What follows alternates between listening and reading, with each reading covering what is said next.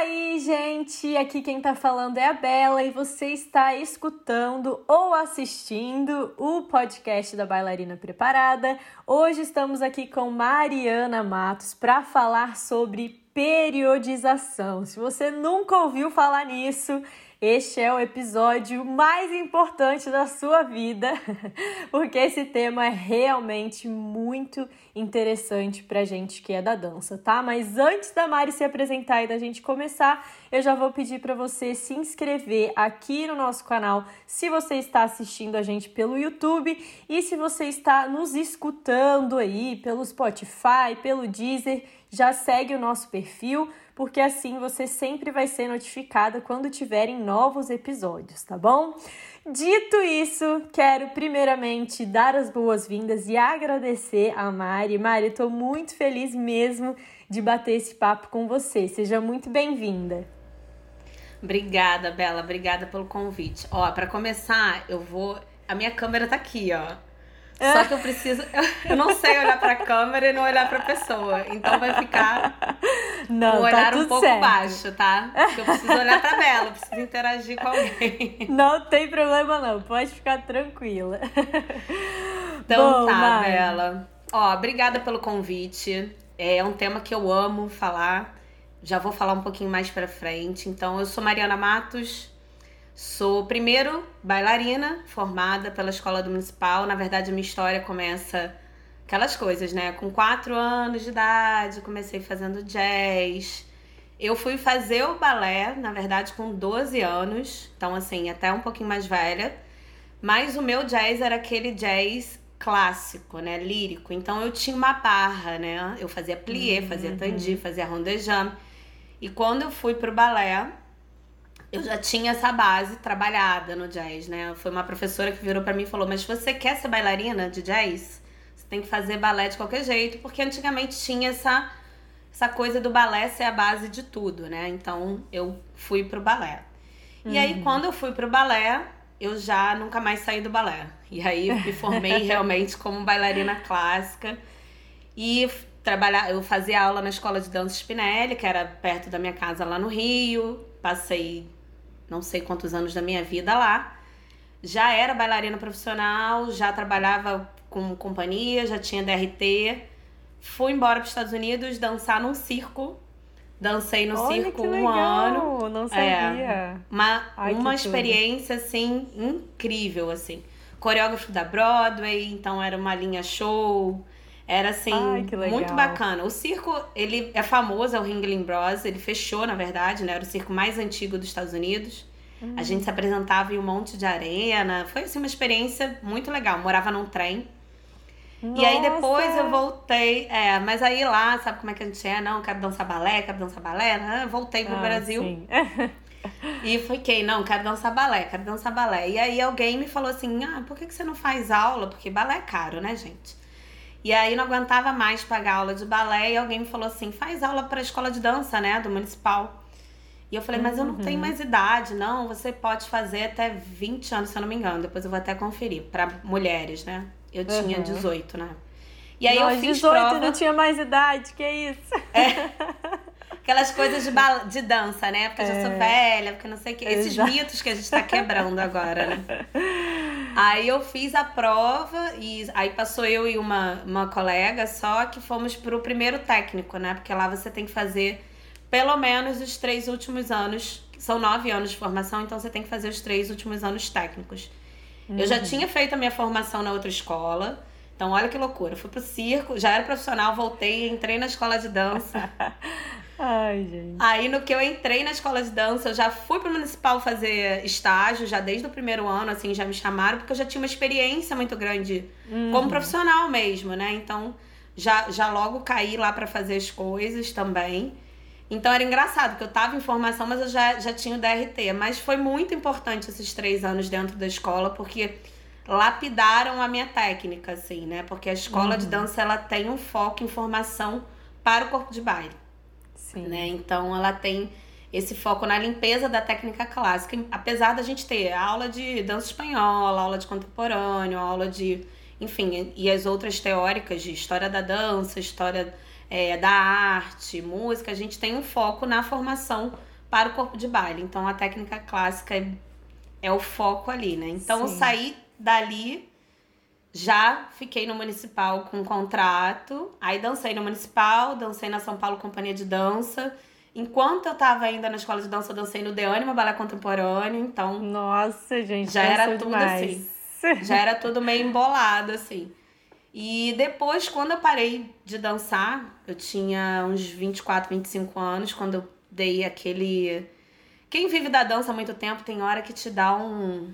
É, um desgaste. Um desespero. É, um desgaste, exatamente. Acho que quem vive de qualquer esporte ou de dança, né, a vida inteira, chega uma hora que você precisa dar um break e olhar de fora um pouquinho, né, assim. Uhum. Ou pelo uhum. menos para mim aconteceu assim. Então, quando eu parei, eu já fazia educação física, mas era o meu plano B né? Era aquela uhum. coisa, eu vou fazendo aqui quando dá. Fui para São Sim. Paulo, tranquei a faculdade, vai indo, voltando. E aí começou, eu dava aula já de dança, mas começou a virar o meu plano A, assim, né? Saí uhum. da faculdade já contratada, e aí comecei a trabalhar mais com educação física, mais como personal. Abriu, assim, abriram muitas portas para mim, né? Depois eu acho que pela formação de dança a gente já tem um passo à frente ali, né? Quando a gente vai ah, trabalhar com o corpo. Verdade. Então, a gente já larga um pouco na frente. Então, eu nunca posso reclamar da educação física. Eu falo para todo mundo, todos os bailarinos, eu falo, faça educação física. Ah, Ainda mais porque falo. Ainda mais porque eu vejo, Bela, que as pessoas confundem um pouco as coisas, né? Assim, é a gente faz, a gente se aproxima muitas vezes da fisioterapia, porque a gente seleciona, aí vai fazer uhum. fisioterapia, mas quer trabalhar com a preparação física. É. Né? É. Uhum. E aí uhum. rola uma confusão, assim, não. não rola um conflito. Dizer, não entrando nesse atrito, mas assim, até porque eu, eu gosto muito da fisioterapia, né? Eu, meu marido é fisioterapeuta, a gente troca muito figurinha. Eu até acho que tinha que ser uma coisa só. Agora eu vou dar um tiro no meu pé agora. Ai, Mas eu acho que assim, no Brasil, quer trabalhar com preparação física, tem que fazer educação física, né? Uhum, concordo então, 100%. Eu acho que eu sempre falo, faça educação física, não tenho do que reclamar da educação física. E aí, nessa história de educação física, eu tentei dar uma fugida, fiz pós-graduação é, lato senso de é, reabilitação cardíaca. Sempre uhum. me interessei pelo tema de reabilitação cardíaca. Depois que eu fui procurar o mestrado, tentei até meu primeiro projeto, o projeto que eu levei não era com dança. Eu tentei continuar porque eu estava estudando cardio-oncologia, na verdade, uhum. que é a uhum. parte cardíaca no paciente oncológico e o exercício físico para isso. Mas o projeto ficou assim muito extenso, ia ser muito difícil de concluir nos dois anos e tal, e acabei voltando para estudar medicina da dança. Uhum, no mest... Aí eu fiz o mestrado em Ciências do Exercício e do Esporte, na UERJ. E dentro da área de medicina da dança, eu estudei a variabilidade da frequência cardíaca em bailarinos clássicos, né? Uhum. Que é uma coisa que tá na moda ainda, né? A gente ainda tá explorando muito essa ferramenta. Eu acho que a gente não precisa entrar aqui a fundo, mas é uma ferramenta que é bem promissora, né? Que a gente consegue pegar esses dados com cardiofrequencímetro ali portátil, um polar e tal, e tem uma uhum. aplicabilidade legal ali no treinamento, né? Então eu estudei Perfeito. sobre isso. E agora, no doutorado, eu sigo lá na UERJ, no programa, ainda nesse mesmo programa, estudando ainda a aptidão física de bailarinos clássicos, né? E aí dentro do, do todo tem um monte de, de questões aí que eu, que eu estudo, entre elas a cardiorrespiratória, força, e criei o Power Ballet original. Ah, é? Isso já há mais de 10 anos lá atrás, né? Que une aí os fundamentos do balé, da ginástica, do funcional, com o intuito de, de unir tudo que eu via na, na teoria, né? Assim, né? Que a gente estuda uhum. na teoria para tentar chegar na prática, né? Porque também tem nada a ver a gente só fazer ciência e não levar para prática, né? Sim, exato. Exatamente. Fazer ciência só pra gente. Então, tudo que eu vi que era um gap que as aulas de dança tinham, né? É, que a gente já sabe que só fazer aula de dança não vai nos preparar para o que a gente precisa de demanda lá na frente. Uhum. Eu tentei colocar na metodologia do Power Ballet, é o intuito da aula é suprir alguns gaps, então que a gente tem aí na, na hora de fazer só aula de dança, né? Arrasou. E esse tema que você me convidou para falar, periodização, é um tema que eu amo Ai, eu escrevi agora um capítulo sobre isso para o livro da Bárbara, né? Que vai sair. Ai, sim. Tô ansiosíssima da... por esse é. livro, gente. Olha, gente, quando sair, comprem. Vai ficar muito legal. Vai e aí ela me convidou, a gente tinha feito um, um workshop sobre periodização, ela me convidou para escrever um capítulo sobre periodização na dança. Então é um tema que eu acho que assim, nossa, tem muito pano para manga ainda pra gente ver nessa tem demais. dentro desse tema, né? E é muito é rico novo, pra né? gente. É novo. novo Apesar de não ser novo, pra é, dança é novo. Pra dança é novo, né? Mas pros esportes já tá ali há um bom é, tempinho. Há muito Bom, tempo. Mari, pra quem então tá se familiarizando ainda, conta pra gente o que, que é exatamente periodização. O que, que significa isso? Então, periodização, na verdade, é um conceito que a gente está aí trazendo novamente da medicina do esporte, né, das ciências do esporte, para dentro da dança. Ela é um conceito de planejamento. É você planejar a sua preparação para algum objetivo, né? Então, se eu tenho um objetivo de passar numa audição de uma companhia que eu quero, eu vou me planejar para chegar no dia da audição e eu estar tá ali no meu topo da minha performance, no auge da minha performance, né?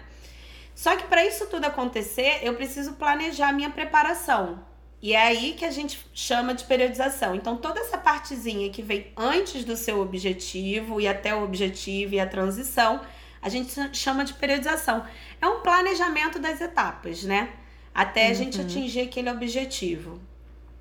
E o que, que é Sim. bacana na periodização? Ela ajuda não só a gente a atingir o auge da performance quando a gente precisa, mas também ela evita o que? O overtraining, o overuse, tudo isso que a gente tem na dança, né? Tudo uhum. isso que a gente uhum. tem na dança.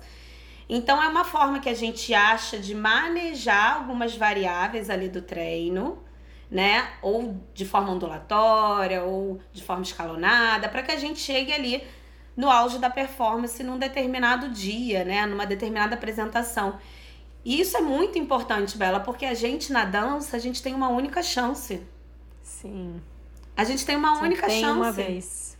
Uhum. A gente só tem uma vez. Você vai apresentar uma coreografia num concurso, você vai dançar só uma vez. É. E se você não, é um não tá campeonato seguro, que tem vários não é, jogos. é, exato. Você não vai uhum. contando, né, ali pontos e vai passando. Não, você tem uma vez para apresentar o que você sabe. E se naquele dia você falhar, já era. Então, assim, contar com a sorte da forma que a gente conta na dança é não bizarro. é um caminho bacana. É, é bizarro, né? Então, assim. então, olha, eu posso ir lá no dia da minha apresentação e girar quatro piruetas. Mas eu girei porque eu tava ali na sorte aquele dia. Mas se eu não tiver descansada, se eu não tiver segura da minha técnica, se eu não tiver com a minha preparação física em dia, eu posso simplesmente quicar com uma pirueta. E aí, era sua vez de apresentar, era só aquela vez que você tinha. Então, olha como é um conceito importante para a dança começar a pensar, né? Importante eu... demais. Importante Nossa. demais. E às vezes também a gente, quando fala periodização, a gente acha que é só na parte da preparação física, né? Ah, é verdade. E não é, né? A periodização, na verdade, ela é um todo. Ela é tudo que, se a gente pega no esporte, ela é tudo que aquele atleta faz. Não é só a parte física. Não é só a parte física, ela é, tem a parte técnica também envolvida, ela tem a parte psicológica, psicológica. tem. Exatamente, tem o apoio nutricional, tem o descanso, o repouso, então assim, tudo tem que estar tá envolvido, né? A gente não pode mais fazer a dança da forma que a gente fazia há 100 anos atrás. Tipo, vamos contar com a sorte, vamos ver, sempre foi assim, é. assim, vamos fazendo. Não a gente já mais. tem ciência para isso, né? A gente Exato. já tem estudo para isso, a gente já pode aplicar. Eu acho que de forma mais consciente, né? Buscando uhum. formar bailarinos mais saudáveis, é, com uma vida mais longa, sem essa história de que balé assim mesmo lesiona, você vai parar de dançar cedo, né? Sim, gente, já não dá mais pra gente falar nisso, né? Chega, já acabou essa história há muito tempo.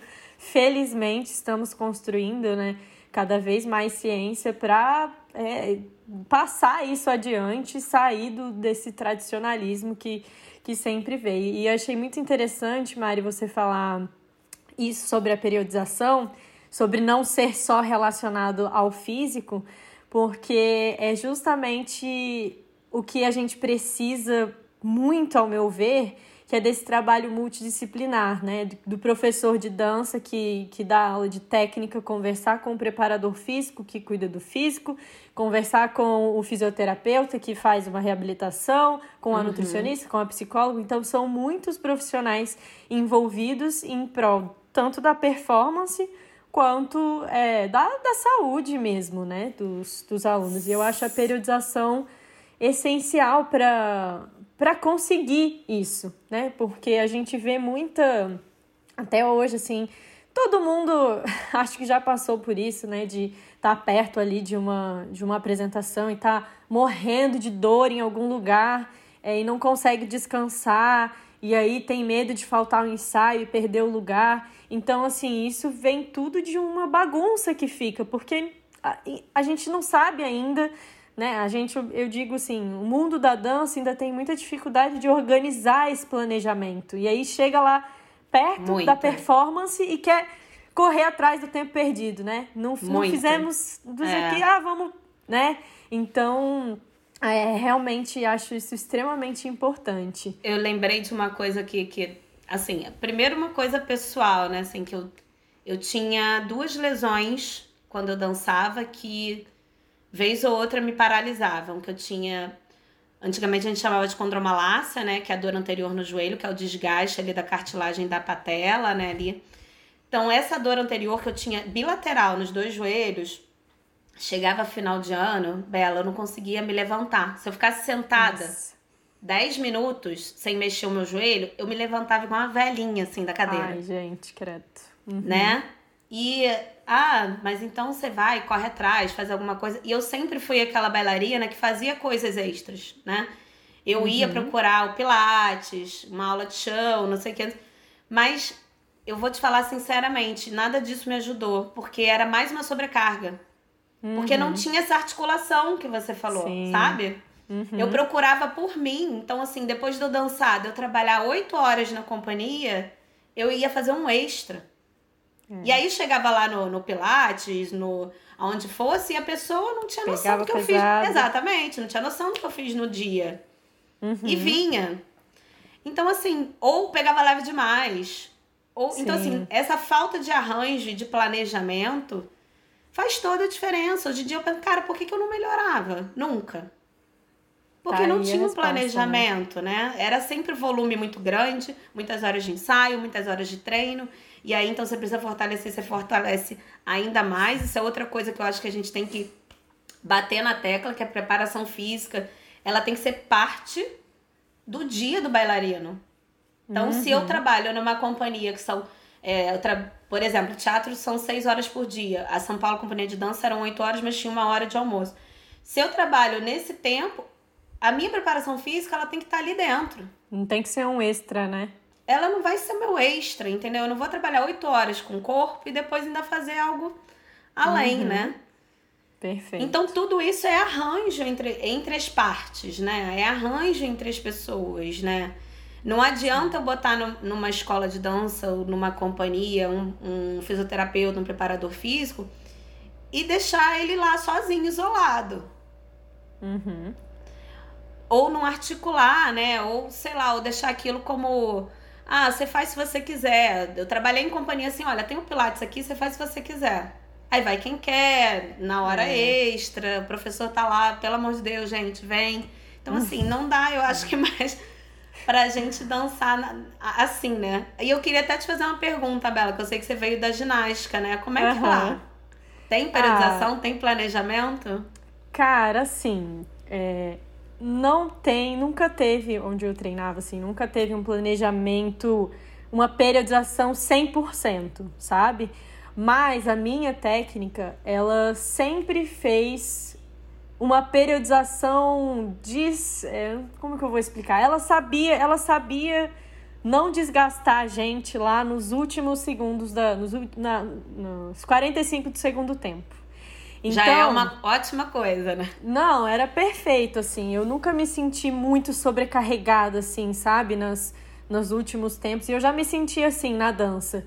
no, uhum. último minuto ali do espetáculo eu ficar muito cansado e falar, meu Deus, eu quero que passe logo isso porque eu já não aguento mais, sabe? Sim. Então a minha técnica, eu, eu, ela tinha um feeling bom para isso, sabe? Eu tenho uma. Tinha uma outra professora, uma outra técnica na ginástica, que ela fazia periodização e ela fazia periodização assim para todas as turmas dela mesmo. Ela fazia, ela dava aula numa escola de escolinha mesmo, sabe? De iniciação esportiva uhum. e ela fazia periodização para todas as turmas dela, de escolinha, né? Então isso chegava até o alto nível. Mas assim, é, eu não acho que na GR a maioria dos, das treinadoras faça isso, faça isso ainda. Ainda. Me, porque é um movimento que tem... também está acontecendo na, ah, na tá. ginástica. Tá. Uhum. Porque assim, a impressão que eu tenho, assim, não sei, vendo de fora, é que também tem muito volume de treino, né? Muito, tem demais. Tem, tem muito e volume de treino. Acontece muita lesão de overuse também, acontece muito de, de das bailarinas ficar, das bailarinas, né, das ginastas ficarem sobrecarregadas, mas é uma onda que chegou antes da dança, sabe? Tá, tá chegando antes da essa dança, ideia, essa parte né? científica. Tem uh, duas, duas professoras, né, que tem o RG Science, ah, elas uhum. são elas estão trazendo isso e os treinadores estão gostando então acho que desde que eu parei de treinar até hoje acho que já tem muita coisa nova acontecendo nesse sentido na ginástica que é ah, perfeito ah, legal. né maravilhoso perfeito, bom né? demais que bom que tá todo, todo Mari, mundo andando. É, Agora a gente tem que botar exato, em prática na dança. Exatamente. E a minha, minha próxima pergunta para você é justamente isso, pegando esse gancho aí que a gente falou da ginástica.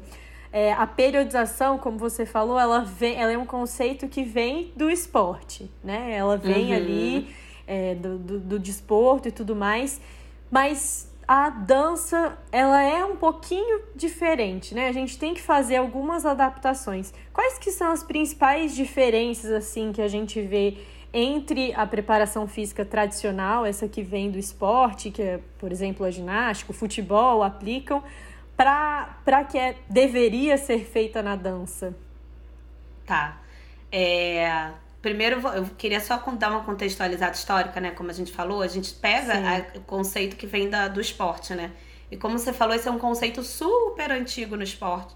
Os primeiros relatos de periodização vêm lá da Grécia Antiga, quando um coach, que depois eu até posso ver o nome, que está lá no início do capítulo, ele faz uhum. um manuscrito é, relatando co como deveriam preparar os atletas para as Olimpíadas, né? Lá na Grécia Antiga, como você deveria preparar os atletas e não só a parte física, mas o descanso também. Olha só, já lá na Grécia Antiga, uhum. o cara já falava da necessidade do descanso. Olha aí, gente. Olha aí, gente. Pois é. Então, assim, aí esse conceito começa aí, mas ele toma uma forma grande, né? E a gente começa a conhecer ele melhor a partir da década de 60 com os russos, né? Aquele Matsev, que ele começa aquela coisa dos aqueles macrociclos, os blocos, né? É ter o pensamento de um planejamento grande, né? Um macrociclo de fase de preparação, fase de competição, fase de transição. Essa ideia ela começa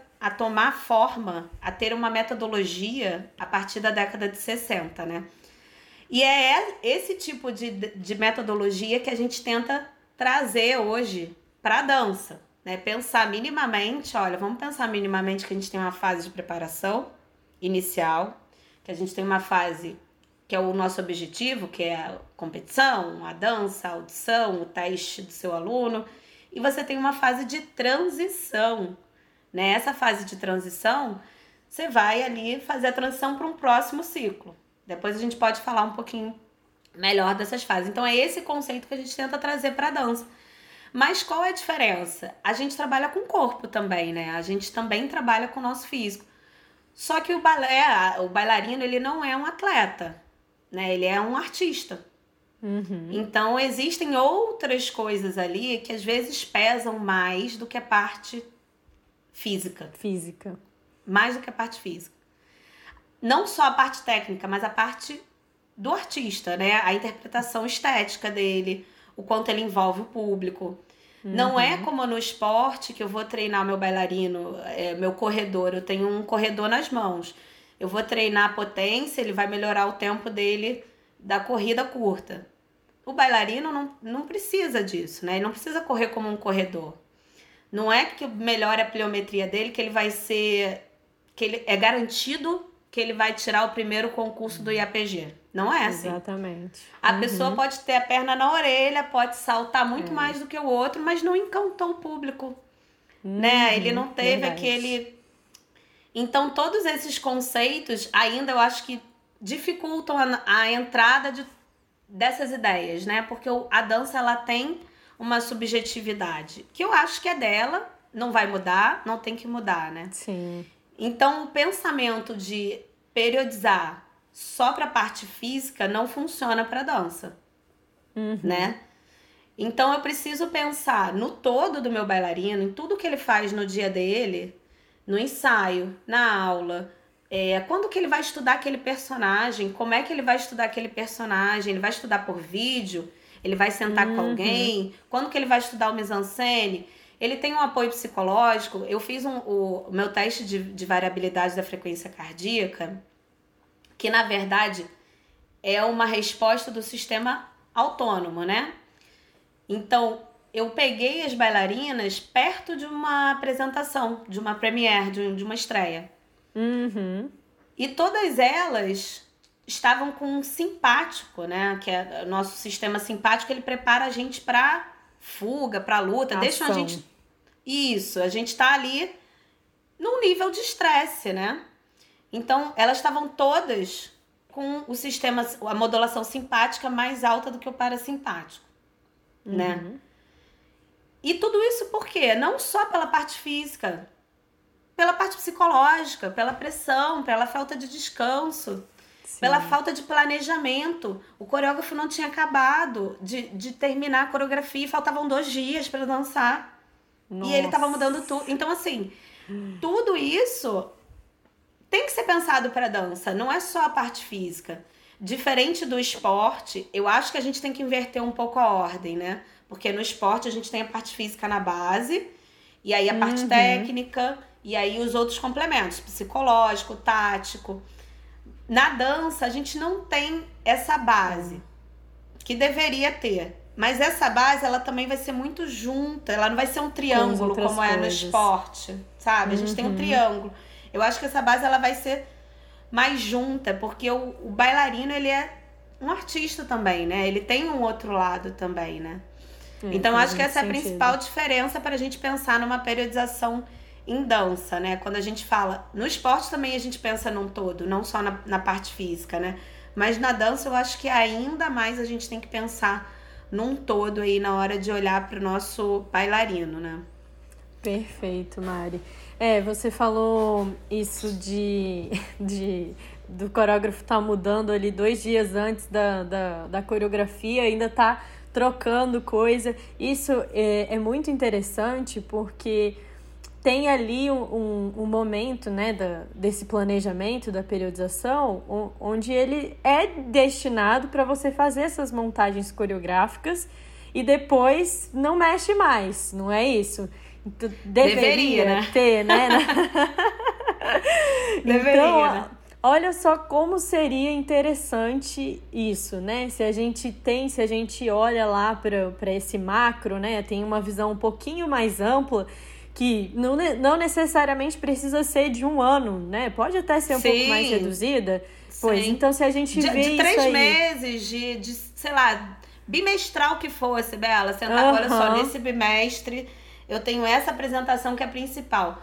Porque eu não tenho como ser 100% em 30 hum. apresentações no ano. Em, não tem. Entendeu? Não tem como ser 100% sempre na minha vida. Quando a uhum. gente pensa é, fazendo aí uma analogia para um, um atleta, de novo, né? Que eu acho que é mais fácil a gente pensar no atleta olímpico. Ele tem quatro anos de planejamento uhum. para atingir o auge. A gente não vai ter isso, beleza? A gente não tem isso.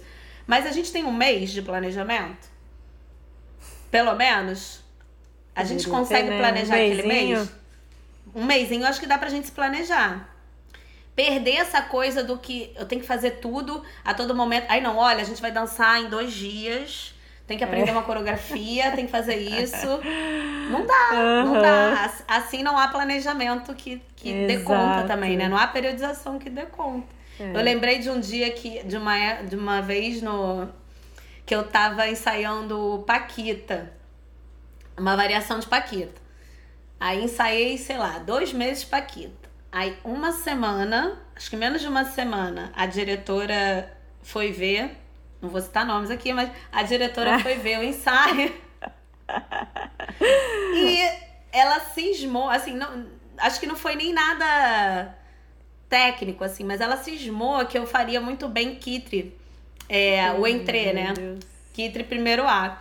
Ah, mas eu acho que você tem tudo a ver com Kitre. Muda, muda, muda. Assim, ah. tipo, menos de uma semana. Meu e aí muda Deus. pra Kitre. Então, assim, eu ensaiei, né? Eu tinha um plano. Aí não tem periodização que dê jeito, né? Então é aquilo é, que você falou. A gente deveria, pelo menos, pensar no o que, que a gente tem de, de tempo. Eu tenho uhum. um mês, eu tenho dois meses, eu vou sentar e vou planejar esse tempo, né?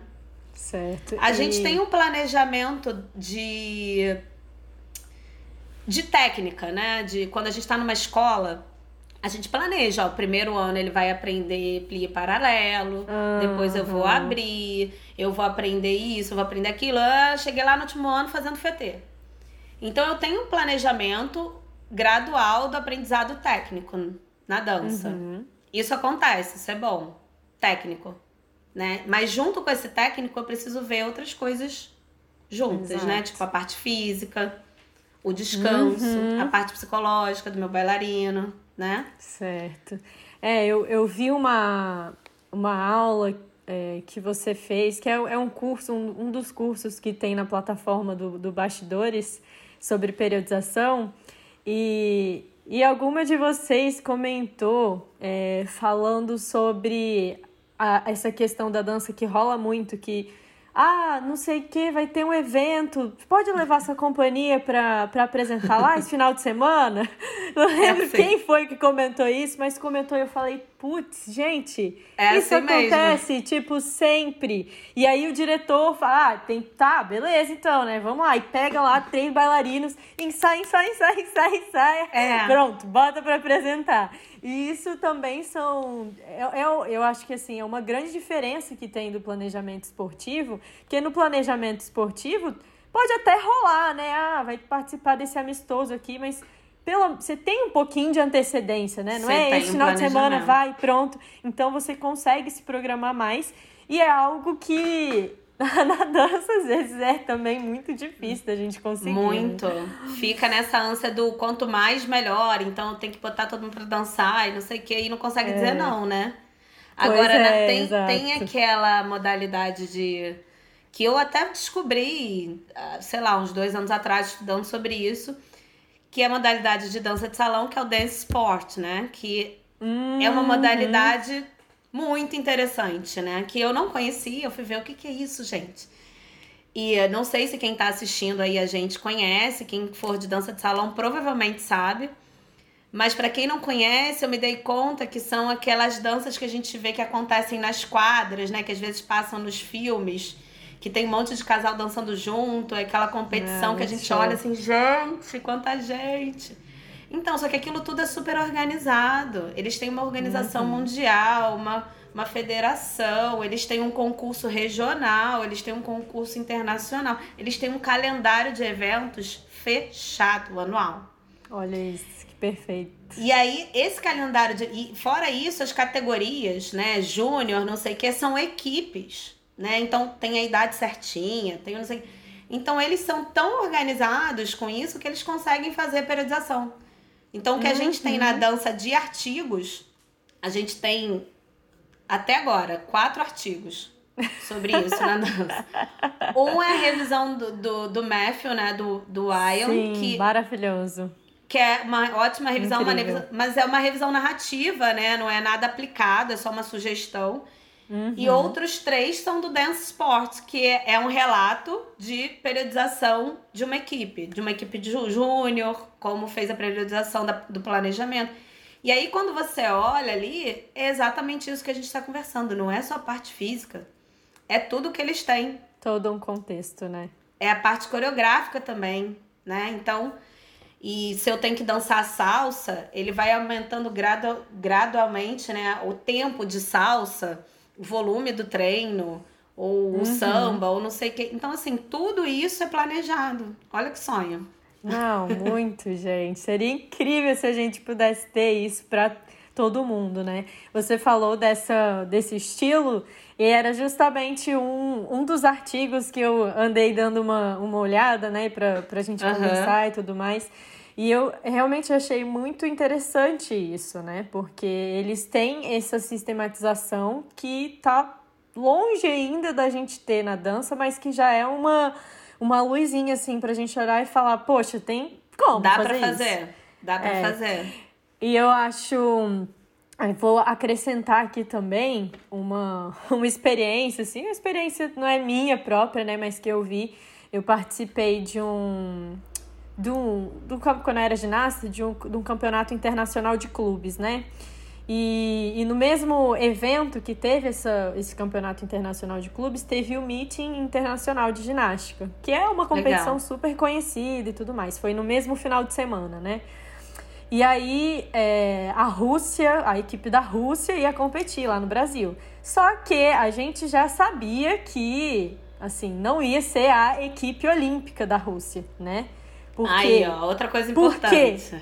Porque a Por equipe quê, olímpica da Rússia não tem planejamento, não tem energia suficiente para ficar competindo todas as competições do ano.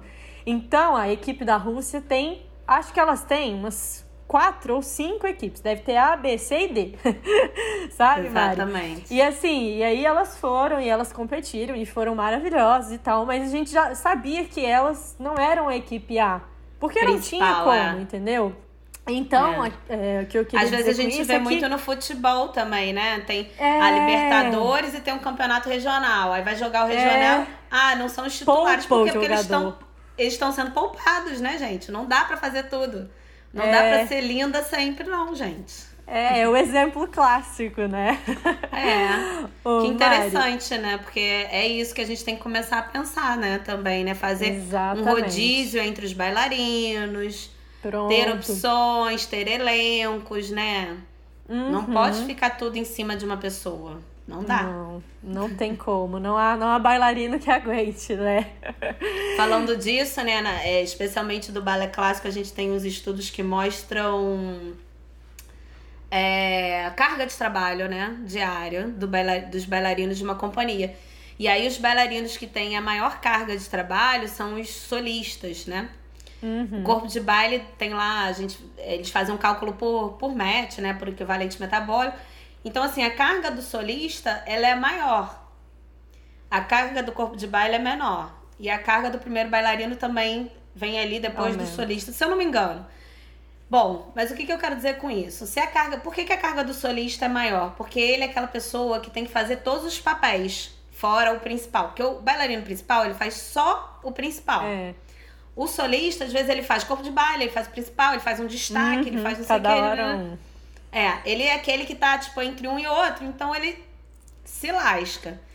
Então, você olhando isso, por que, que você não pensa, gente, quantos solistas então eu tenho que ter na minha companhia? Para eu conseguir, pelo menos, fazer um revezamento, né? É. Eu preciso machucar o meu solista sempre, né? Eu preciso. Então, assim, eu preciso ter esse tipo de pensamento. Se eu sei que o corpo de baile eu consigo preservar, se eu sei que o, o primeiro bailarino às vezes não vai ter uma demanda tão grande, talvez eu precise de mais solistas, né? Revezando. Então, uhum. acho que esse uhum. tipo de pensamento a gente tem que começar a ter, como na ginástica. Eu tenho equipe 1, um, eu tenho equipe 2, eu tenho né, primeiro Exatamente. elenco, segundo elenco, terceiro Perfeito. elenco. E não quer dizer, Bela, que um elenco é, é, tem menos valia do que o outro né? É, não quer dizer exato. isso. Uhum. Né? A gente precisa de ter elementos. E olha aí quanto a, quanto a gente abre também de caminho na dança se a gente tiver vários elencos, hein? Exatamente. olha aí, gente, expandindo né? horizontes, né? É. Mari, é, assim, a gente, você citou o trabalho do, do Matt sobre periodização. E eu queria comentar um pouquinho sobre ele, porque, como tá. você falou, né, é uma, é uma narrativa, mas ele dá uma sugestão bem interessante sobre essa, essa semana que antecede, né, o, um espetáculo é. e tudo mais. Eu queria que você falasse um pouquinho sobre, tá. sobre isso pra gente, tá. porque acho que é sensacional. É, esse artigo dele vale a leitura para todo mundo, né? Eu uhum. acho que uhum. é uma primeira ideia. É... Tem um outro também que é, é, é a reunião de um congresso que começa a falar sobre essa ideia de periodização para artistas de performance. E aí tem o dele também, que é essa revisão excelente. É... Eu acho que, que o que passa pra gente, além da importância da periodização, esse artigo, ele passa assim, gente, a gente pode fazer pelo menos pensar na semana é. do antes da apresentação, né? É Olha o mínimo, só, dá pra né? fazer. Vamos, vamos fazer o mínimo, então, né? Ele faz uma sugestão de tempering, né? Que a gente chama de. É, uhum. Que é essa retirada do volume antes da gente dançar, antes da gente ter a apresentação principal, né? Como é que a gente explica isso? Quando a gente pensa em uma pessoa que vai correr uma maratona, Bela, ela não vai em nenhum momento do planejamento dela anterior correr os 42. Uhum. Não vai. Não vai, porque senão Exato. não vai chegar lá. Não vai ter jeito. E o que, que a gente faz na dança? A todo dia faz... uma maratona. todo dia uma maratona. A gente faz todo dia uma maratona e chega lá e quer estar tá lindo, né? E muitas vezes está, porque a gente é treinado assim, né? A gente consegue, né? A gente consegue uhum. muitas vezes, mas isso tem um custo, né? Acho que grande para dança, isso tem um custo grande. Então a sugestão que ele dá, que é super interessante, é fazer esse, esse tempering pelo menos uma semana antes da apresentação. E como é que ele começa a semana lá no dia 1? Ele começa com um volume grande de. Aí ele bota lá atividades suplementares, que é o nosso treinamento suplementar, que é um, exercício, um pilates, uma aula de chão, é ensaio, é aula e ensaio. Tudo isso começa lá em cima. O que, que quer dizer começar lá em cima de volume? Com um tempo grande. Vamos pensar só em tempo, né? Então eu faço uma aula de uma hora e meia, eu ensaio cinco horas por dia, eu faço mais um treinamento de, de uma hora. Eu começo e aí eu vou diminuindo esse tempo, esse volume. Só que ao mesmo tempo que ele vai diminuindo esse volume, ele vai aumentando a intensidade. Do que? Dos ensaios, que é o que a gente vai dançar. Da, da aula, não, dos ensaios. Então eu vou aumentando a intensidade. Chega uma hora, acho que logo no início, né? O treinamento suplementar some até do gráfico uhum. dele. O treinamento Sim. suplementar para. A aula vai ficando mais curtinha o ensaio vai ficando não grande, mas mais intenso. Então é hora de eu começar a fazer os passadões, de eu fazer sem parar, né? E até que eu chegue lá no dia da minha apresentação com uma intensidade alta e a aula pequenininha, de, pequenininho. de, intensidade. É, não quer dizer nem o tempo da aula isso, quer dizer a intensidade da aula, uma aula mais leve, uma uhum. aula mais tranquila. Porque eu não vou matar o meu bailarino antes dele dançar. Então eu não vou dar uma aula para ele extenuante, e isso acontece e já acontecia muito. É, de você querer mostrar serviço como professor antes da galera dançar. É. E não dá certo, né? E depois, quando você vai ficando profissional, você, você mesmo vai tirando do pé, sabe, Bela? Você mesmo falando, cara, eu não vou fazer o salto. Uhum. Vou, vou fazer só uma barrinha para me aquecer aqui, vou fazer minha barrinha aqui, ó, na minha porque eu sei que eu tenho que me poupar. Isso começa a ficar intuitivo, mas quando você pega é, crianças em formação, é, estudantes, você precisa ensinar isso para eles. Porque o que você der para esse estudante, ele vai fazer. Exato. Ele vai querer mostrar serviço, né? É. Isso depois vai ter um custo lá embaixo, né? uhum. né? Então, essa sugestão de vamos pensar pelo menos na semana, pelo amor de Deus, é tipo, pelo amor de Deus, vamos pensar. Só uma semaninha aqui. Só uma. Deixa eu falar com vocês aqui, gente, ó. Não vou atrapalhar muito, não. Só uma semaninha é. aqui, vamos tentar fazer isso. É uma sugestão muito interessante, né? E nesse mesmo artigo ele comenta, ele não mostra graficamente, mas ele comenta já da questão é, do, do estudante, né? Que fala assim, não, então já que no estudante é mais complicado, porque ele está muitas vezes ali aprendendo um monte de matérias, né? Um monte de modalidades de dança. Por que, que a gente não pensa em blocos? Né? Olha, uhum. o primeiro semestre o mais importante vai ser o balé. Então, na minha aula de moderna, eu vou pegar levinho. Porque eu sei que ele tá com foco no balé. No outro semestre, no outro bloco, pô, eu vou matar aqui na aula de moderno porque o balé vai tirar um pouquinho o pé. E aí Sim. o professor de balé tem que se segurar. É, então, assim, a conversa isso é interessante. Aí. É, a conversa aí. Isso é interessante. Ai, mas eu vou fazer uma aula sem deixar meu aluno. Vai, meu amor, vai. Às vezes vai. o aluno vai ter salto. Às vezes o aluno é vai ter isso. salto. É isso, sabe? Então, é, esse tipo de ideia começa a ficar muito bacana a partir desse artigo, né? Uhum. A gente ainda não tem, Bela, nada no Balé Clássico é, publicado é, sobre um planejamento que tenha acontecido. Eu sei que ele fez agora numas, numas escolas, até em Portugal, inclusive. Olha que legal! Ele mostrou uns dados numa palestra que eu assisti, tá até lá no negócio da. no Instagram da Flora. Uhum. E, mas ele não publicou, pelo que eu não vi publicado ainda, né? Então, uhum. assim, a gente ainda precisa aplicar na prática, né? Esses conceitos. Sim. Né? Hum, mas já, Mas já temos muito material ali para aplicar, né, Sim. né, Mari? E já temos na prática o Dance Sport. Né? Sim. A gente já tem na prática os estudos com dance sport. Então acho que a gente já pode começar a transferir isso para as outras danças, né? Exatamente.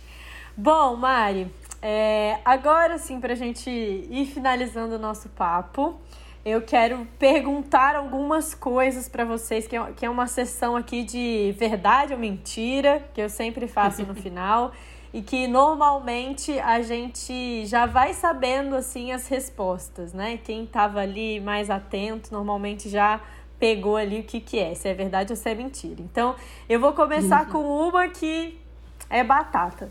Aumentar as horas de ensaio na semana de uma performance pode causar a redução dessa performance. É verdade ou mentira isso? O que será, hein, gente? Então, é, eu vou falar depende, depende. Mentira, não, não vou falar depende, não. Pela lógica, pelo racional, não é uma boa ideia aumentar ali o tempo de ensaio, né? A gente não tem ainda como afirmar isso, Bela, porque a gente não tem estudos de causa e efeito. O que, que é isso? Eu não uhum. tenho um estudo publicado que tenha pego e separado dois grupos de bailarina.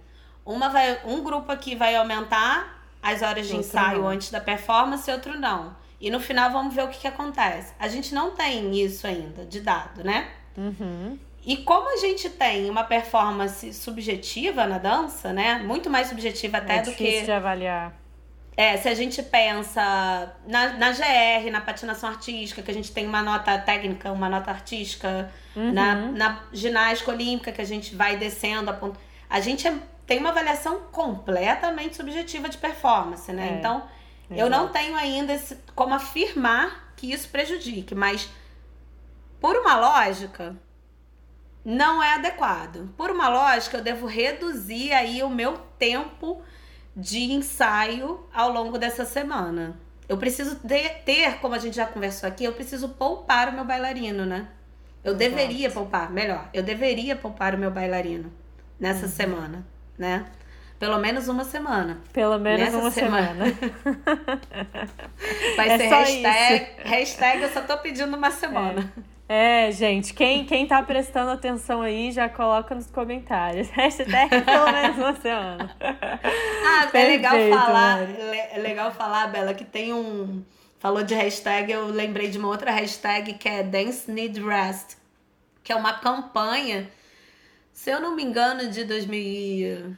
Ai, agora eu não vou lembrar. 2000 bolinha, que a UK Dance acho que foi o UK Dance, lançou uma campanha alertando sobre a necessidade do descanso, do repouso na dança, né? Uhum. Então, isso tudo tá dentro da periodização, tá dentro Super. do planejamento. Quando a gente fala, eu tenho uma fase de preparação inicial, que eu vou pegar meu bailarino vindo de férias, ou um bailarino que está começando, ou o início do ano, o início de uma temporada, ou o início da, de uma própria preparação. Bom, dancei aqui no IAPG. Era o que eu queria. Agora eu tenho uma fase de transição. E depois eu vou ter de novo uma fase de preparação para o próximo evento que eu queira dançar, né? Para outro. Nessa fase de preparação, geralmente eu tenho foco na aquisição que das minhas habilidades físicas, das minhas uhum. capacidades físicas. Por quê? Porque depois eu vou ficando cada vez mais com foco na minha técnica. Sim. Então, na fase de preparação, é onde eu vou ter uma parte de preparação física maior. E dentro dessa parte de preparação física, eu vou gradativamente adquirindo as minhas capacidades físicas. Então, primeiro eu vou trabalhar força, para depois trabalhar potência, pliometria, o que seja. Uhum. Então, eu vou, dentro ainda dessas fases, eu vou gradativamente adquirindo o que eu preciso, né? Então, de, adquirir minha habilidade, vou começar a adquirir mais a minha técnica, para quando eu estiver adquirindo a minha técnica, eu estar tá seguro disso. Sim. Né? Eu ter força suficiente para sustentar minha perna quando eu precisar. Eu ter força suficiente para fazer 32 relevés quando eu precisar fazer o fouetê, né? Então, depois, na fase que eu vou dançar, que é a minha fase principal, o meu foco é técnico ali. Ali eu não vou, não vou mais ter como fazer meu bailarino ganhar força. É, ali eu não, não tenho adianta. como ganhar flexibilidade. Ali não adianta. Uhum. Entendeu? Não adianta você Sim. se rasgar na véspera de dançar. Não adianta. Não vai dar certo, é. Não vai dar certo isso, né? Então, e aí depois que eu dancei, que eu passei essa fase competitiva, eu preciso novamente, ó, desacelerar, tirar um pouquinho o pé do freio, porque o seu corpo Descansar, precisa né? repor tudo que você gastou. Eu preciso repor as energias, eu preciso repor meu corpo, não só fisicamente, mas mentalmente eu preciso de repouso.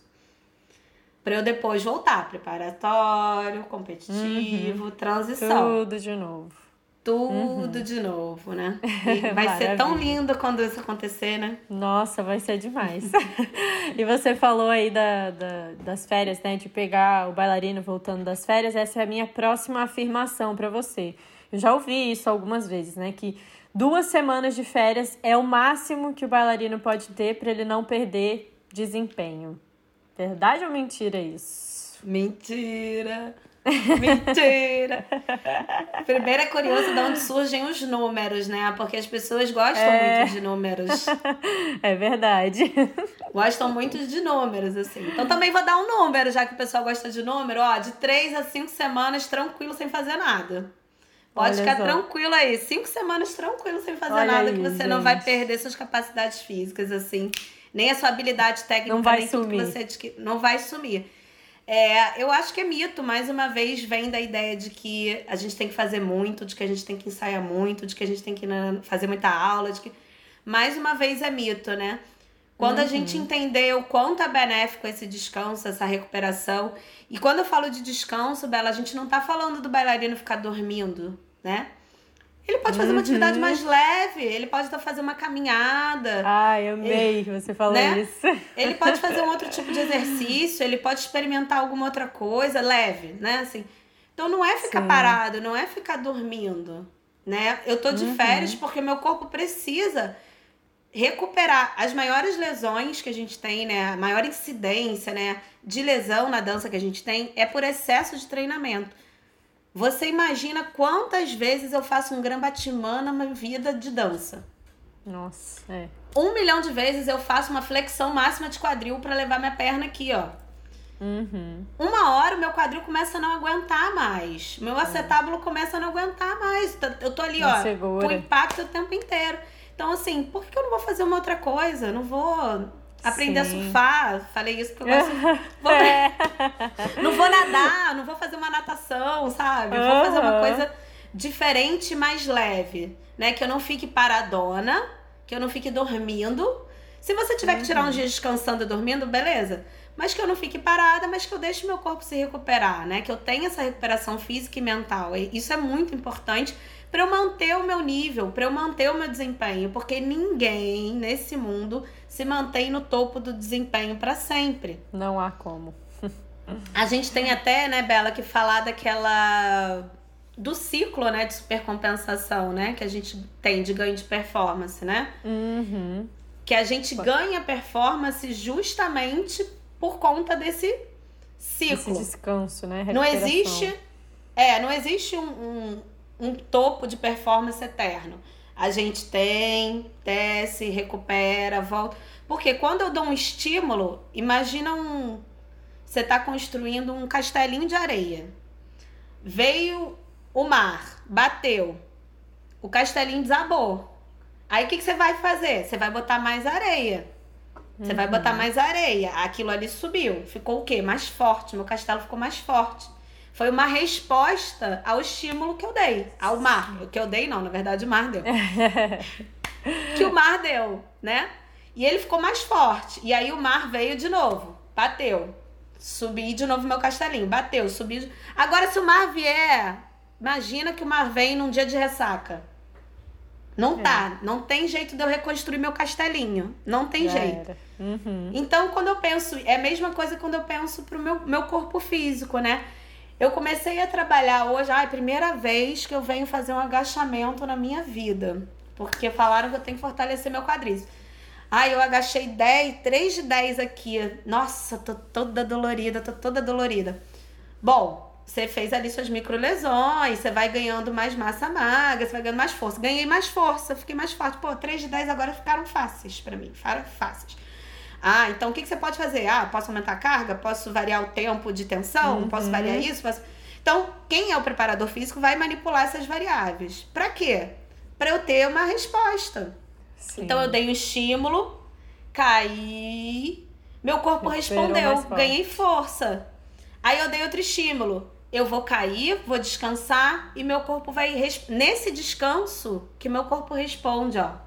Uhum. Que ele vai reconstruindo toda a base dele para ele ficar melhor. para ele, ele já sabe, pô, ele, ela vai aqui de novo agachar, então eu tenho que é, ficar forte exato. aqui. Agora, como é que eu começo a cair, que a gente chama de overtraining? Quando esse estímulo que eu tô dando aqui em cima é muito forte o tempo inteiro, é muito forte o tempo inteiro, é sem planejamento eu começo a não conseguir mais responder, eu começo a não subir, eu não consigo me recuperar completamente. Eu não consigo uhum. me recuperar. Então, se eu não me recupero completamente para voltar aonde eu tava, eu vou caindo. Aí você deu estímulo. Aí eu vou cair mais um é. pouquinho. Não dá aí tempo de chegar lá de novo, né? Não Ele dá tempo de vai chegar descendo. de novo. Aí você só vai descendo. Aí você começa a entrar em overreaching, em overtraining. Sim. E é isso que é importante. Por isso que a gente pensa numa, num planejamento, numa periodização, né? Agora eu já até uhum. esqueci que Maravilha. eu tava falando isso. a gente tava falando da, da, das semanas ali de férias. E eu gostei ah. muito que você falou da, dessa questão da recuperação, que não precisa do descanso, né? Não precisa ser ah, parado, tá. não sei o que e tudo mais. Porque a gente teve um episódio que ainda não saiu, enquanto a gente está gravando, ele ainda não saiu. Mas quando vocês estiverem escutando, ele já vai estar tá aí no ar. que é falando justamente sobre o descanso, o recovery, né? Que é super importante. Super. E bom, última afirmação aí é que quanto mais aulas de dança, melhor para técnica. Mito ou verdade? Essa é. Mito! Essa dá vontade de chorar, né? Se a gente ainda escuta isso, né? O pior é, é que recentemente muito. eu escutei isso. É, de uma pessoa até que eu admiro muito, assim, de não, tem que fazer, tem que fazer, tem que fazer. Não, não tem que fazer. A gente tem outros recursos, né? Uhum. Eu, le eu lembro de uma vez que eu tinha. Eu tava dançando numa companhia e eu tinha que dar uma pirueta que era na ponta e a perna direita fazia um rondejame e saía do eixo. Hum, se, eu, se eu disser isso, já vão até saber para a companhia. Bom, aí essa, essa, a gente estava em turnê. A gente estava numa turnê. Então, assim, já era. Nem sei o número de apresentações. Essa pirueta acho que começou a sair de uma forma. Não sair tão legal assim. Uhum. E aí o coreógrafo ficou. Repete. Repete. Ai, repete. Repete. Repete. Repete. Juro, eu acho que eu repeti mais 23 vezes. 23 vezes e não melhorou, porque eu continuei fazendo errado. Uhum. Eu não parei para analisar a mecânica. Eu não parei para entender o movimento. Não adiantou nada. Então, assim, sem isso aqui, não adianta, não. gente. Não, não adianta ficar né? repetindo sem entender o movimento. Então, assim, eu tenho outros recursos para isso. Né? Às uhum. vezes eu sentar e olhar a coreografia e pensar nela, em passar ela na minha cabeça, isso vai ser melhor do que eu ficar repetindo uhum. né? Milhões de vezes ali exaustivamente. É. Então, assim, é só um exemplo para mostrar, cara, o que, que adiantou repetir 23 vezes? Nem é. nada. Eu continuei fazendo a pirueta de uma forma errada. É, e eu tenho e certeza que, que, muita gente. É, eu tenho certeza que muita gente aqui já passou por isso, de estar tá fazendo um movimento e falar: caraca, eu já repeti mil vezes e não acerto. E quanto mais repetir, menos vai acertar. Enquanto Exatamente. não parar e olhar e assistir e gravar você fazendo e assistir um vídeo e entender e estudar e ver o que não, não adianta ficar só repetindo, né? Esse negócio e a mesma de, coisa quanto com mais aulas, melhor. Né? É. Uhum, não. Exato. Quanto mais melhor, não, gente. É, é quanto. É, a Bárbara que tem, gosta daquela frase de no brain, no gain, né? Não é no, no pain, brain, no, gain. gain. É, é, no brain, no gain, né? Não é Exatamente. assim. Exatamente. É, a gente tem que começar a mudar isso, pensar em menos quantidade, mais qualidade, né? Acho uhum. que é, uhum. é o. A nossa. Acho que é o nosso objetivo, né? Quem estuda medicina da dança, começar a mudar esses conceitos, esses, esses paradigmas, né? que Exato. são muito enraizados na dança, são muito fechados ainda, né? E esses conceitos vão passando, ah, mas sempre foi assim. É. Ah, mas era assim. Mas eu, ensa... eu assim. ensaiava assim. muito mais do que ela. Que isso? É. Uma vez eu dei uma aula numa companhia que eu matei a companhia lá fazendo a aula de Power Ballet. Uhum. Liberei. Só que assim, a aula de Power Ballet é uma aula intensa, né? Então, assim, deu, deram 30, 40, 40 minutos de aula. Não, ou 45, alguma coisa assim. Sei que eu deixei 15 minutos de, de aula, né? Entre, isso era entre a aula e o ensaio. Uhum. Bom, é, gente, agora vocês respirem, né? Aí até. Menina veio lá de dentro, coordenadora. Por que, que você parou? Não, não, vai lá, faz mais. Eles têm que fazer, eles têm que fazer, eles têm que fazer. E eu assim. Jesus. Falei, ah. não, mas eles já fizeram tudo que eles tinham que fazer. Já treinaram pliometria, já treinaram potência, já treinaram. Olha, foi assim. Eu fiquei assim, não, não. Ah, não, mas eles têm que fazer, não pode dar mole pra eles, não. Não pode dar mole pra bailarino. Ah. não pode dar mole pra bailarino. E eu fiquei assim. E é Ai, isso. É, foi recente, Bela, assim. A gente tem que mudar esse, esse, essa ideia, né? Esse conceito do que. É, não dá mais. É a quantidade que vai te trazer alguma qualidade. Não dá mais, né? Não dá. É, bom, pra gente encerrar então, Mari, quero que você deixe aqui uma, uma mensagem final para todo mundo. Que se todo mundo fosse lembrar só de uma coisa aqui sobre periodização, sobre essa organização de treinos, o que, que, que essas pessoas precisam lembrar?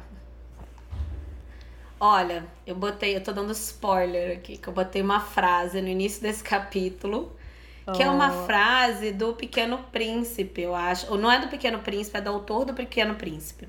Uhum. Que é um objetivo sem um planejamento é só um desejo. Hum, nossa, essa é muito profunda.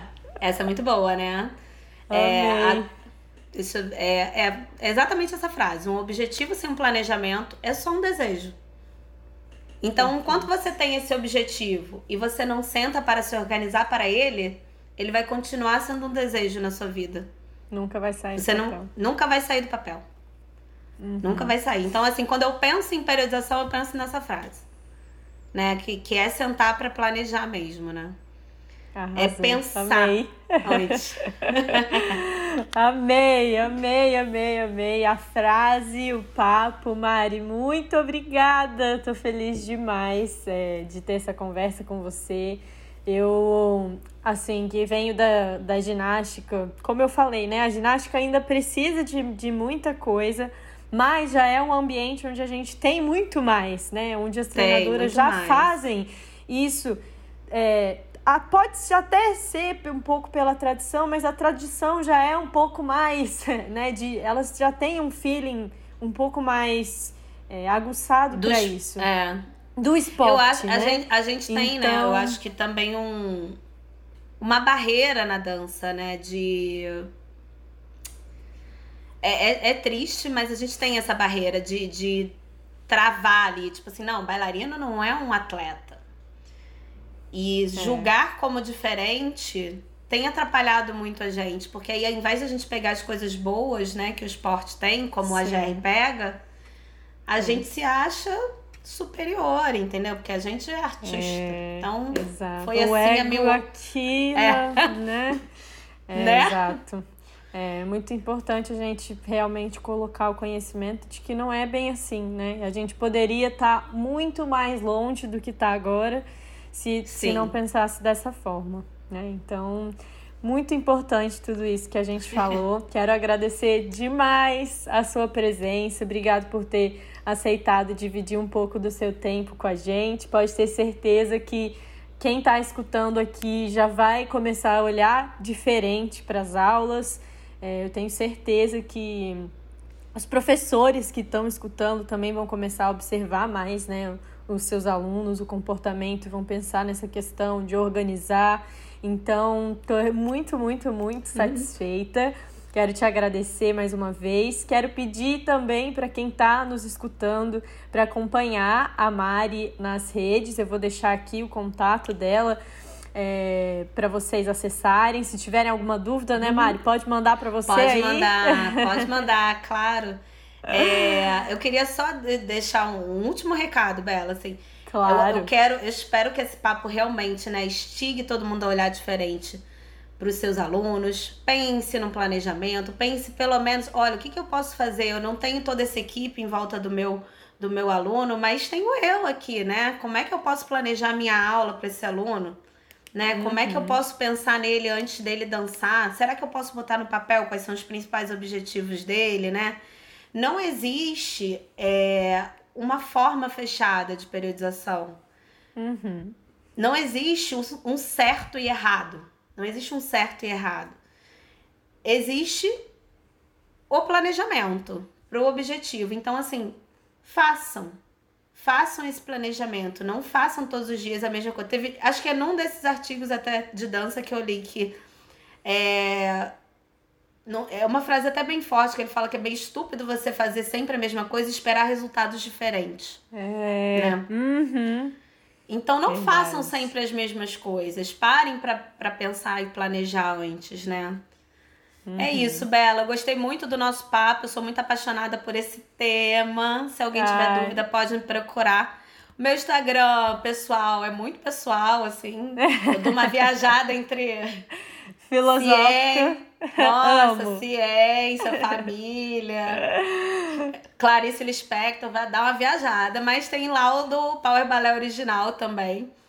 Que uhum. aí são os conteúdos relativos ao Power, que aí entra mais a parte de preparação física para dança e a dança em geral, porque o Power Ballet não é só para bailarinos, ele também uhum. é para todos. Então a gente também tem uma parte de dança para saúde, exercício físico para saúde. E aí pode procurar a gente lá. Foi um prazer estar aqui com você. A gente admira muito o seu trabalho. Falei com as meninas, vou gravar com a, com a Bela. E elas, ai, que legal, eu adoro ela, não sei o quê. Que Todo legal. mundo curte muito o seu trabalho. Muito ai, bom muito ter feliz. você com a gente, ter essa troca. Muito bom ai, mesmo. Bom demais mesmo. Muito obrigada. Saiba que você é uma, uma das minhas inspirações também, viu, Mari? Tá? tá aí na, na, nos meus objetivos aí é conseguir ter todo esse know-how que você, que você tem. Que lindona. Galerinha, galerinha que está nos escutando e assistindo, já sabem, né? Não se esquece de se inscrever aqui no canal, seguir o nosso perfil, ativa as notificações para receber assim que sair os novos episódios. E é isso. Muito obrigada e nos vemos no próximo.